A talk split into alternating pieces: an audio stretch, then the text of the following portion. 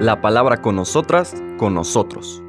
Una reflexión de la palabra cotidiana en diálogo con el acontecer de la comunidad universitaria.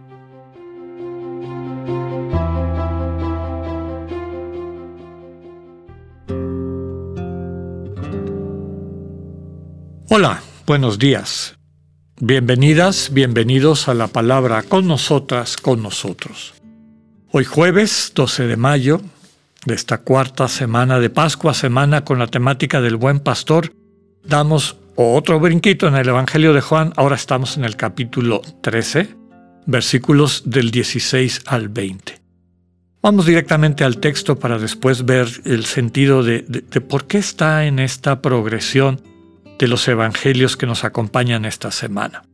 Dice el texto, En aquel tiempo, después de lavarles los pies a sus discípulos, Jesús les dijo, Yo les aseguro, el sirviente no es más importante que su amo, ni el enviado es mayor que quien lo envía.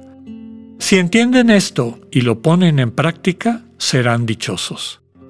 No lo digo por todos ustedes, porque yo sé a quienes he escogido. Pero esto es para que se cumpla el pasaje de la Escritura que dice, El que comparte mi pan me ha traicionado. Les digo esto ahora antes de que suceda, para que cuando suceda crean que yo soy. Yo les aseguro, el que recibe al que yo envío, me recibe a mí. Y el que me recibe a mí, recibe al que me ha enviado. Palabra del Señor. Podemos decir que esta lectura que acabamos de escuchar, concatenada con las anteriores, nos presenta al Señor Jesús como el buen pastor, el que nos va a conducir, el que no nos va a abandonar, el que siempre va delante de nosotros y nos va llevando, el que es la puerta, es decir, la puerta que hay que atravesar, el estilo, la sensibilidad, la manera de comunicar, que es la que va a transformar nuestras vidas. Por eso el Señor también es puerta, Mientras más tiempo dediquemos acogiendo, meditando, morando los textos evangélicos que nos van presentando este misterio del Dios vivo, más vamos a alcanzar la libertad de los hijos e hijas de Dios, menos peligro vamos a tener de volver a ese redil donde viven los ladrones que nos quitan la felicidad y el sentido de la vida en Dios, y más nos vamos a abrir a esta oferta de plenitud centrada en el amor compartido, en la comunión construida eh, en el amor que es la naturaleza del Dios revelado en Cristo. Ayer veíamos que también se presentaba como la luz del mundo, el que a través de su luz nos permite ver con claridad nuestro entorno, el que no viene a condenar y el que nos dice con todo, aunque yo no venga a condenar, la condenación sí es una posibilidad. Y la condenación viene de la distracción, viene de la, del autoexcluirte, viene del oír otras voces que te llevan por caminos que no dan vida, sino que la quitan. Ahora, en eh, este capítulo 13, que está dentro del relato del lavatorio de los pies, que en el Evangelio de Juan, que es el único que lo presenta, nos sirve como preámbulo y explicación de lo que va a ser la última cena y la pasión y muerte del Señor. La última cena, la pasión y muerte del Señor, es un acto de amor, de servicio. Es un Dios que viene a servir. Y está jugando con estas palabras, ¿verdad? Yo les aseguro que el sirviente no es más importante que su amo ni el enviado es mayor que quien lo envía. Si entienden esto y lo ponen en práctica, serán dichosos.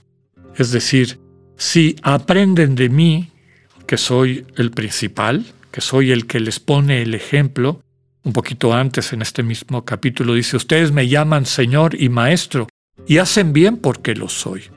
Bueno, les estoy enseñando. Qué paradoja que el maestro, el que enseña, a su vez está sirviendo. No se puede ser maestro, no se puede transmitir este misterio de Dios si no es dentro de este contexto de la vida que se entrega. de quien encarna el amor, de quien es amor en su naturaleza más profunda. Recordando lo que comentábamos en los días anteriores, si nosotros somos imagen y semejanza de Dios, quiere decir que estamos, vamos a descubrir eso que todos buscamos, quién soy yo verdaderamente, qué sentido tiene mi vida, eso solo lo vamos a descubrir cuando ejercitemos ese amor, lo aprendamos de quien nos amó primero. Por eso entramos a estos pasajes para vivirlos, no solamente para leerlos con curiosidad superficial, sino para vivirlos. Recordemos que estamos en el pasaje del lavatorio de los pies. Recuérdense que en este lavatorio, Pedro, y en Pedro la mayor parte de nosotros y nosotras, se resiste. No, no, no, a mí no me vas a lavar los pies nunca. ¿Por qué?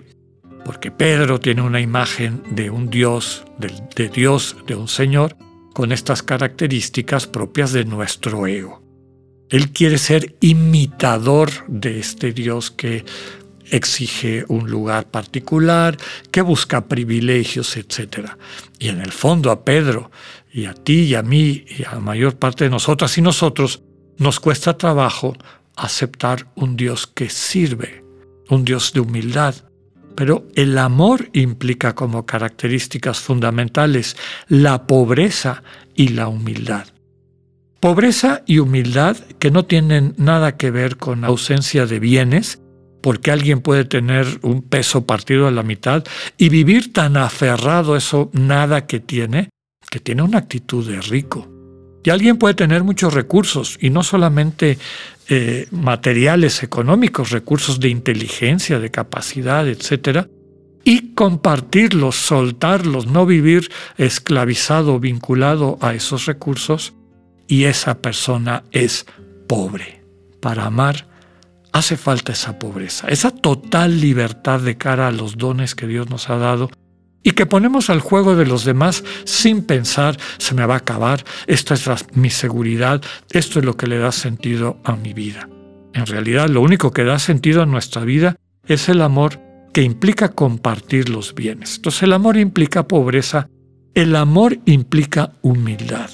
Pobreza y humildad son lo mismo.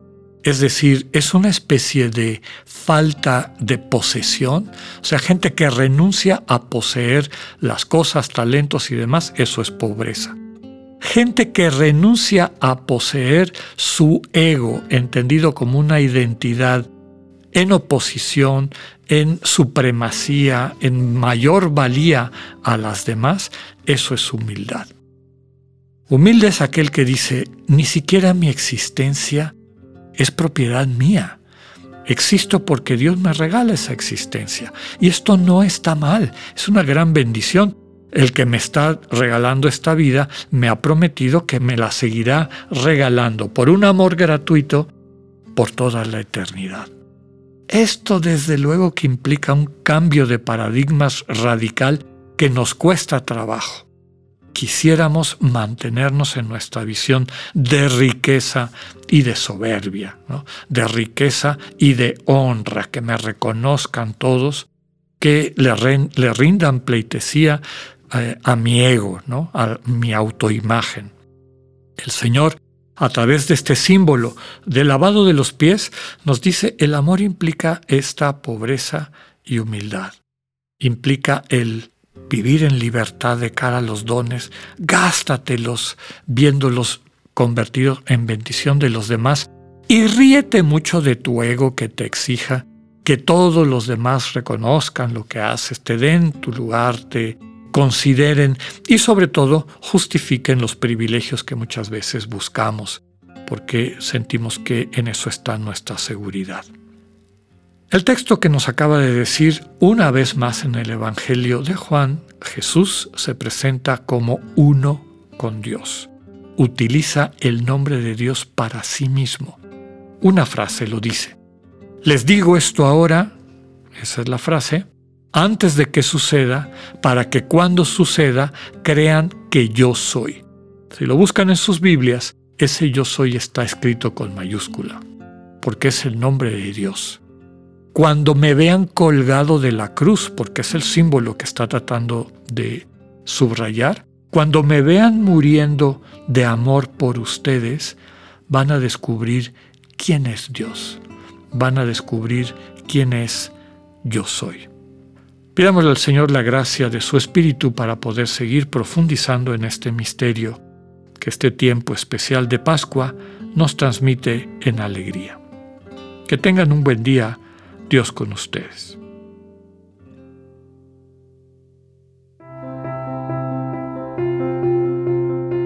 Acabamos de escuchar el mensaje del Padre Alexander Satirka.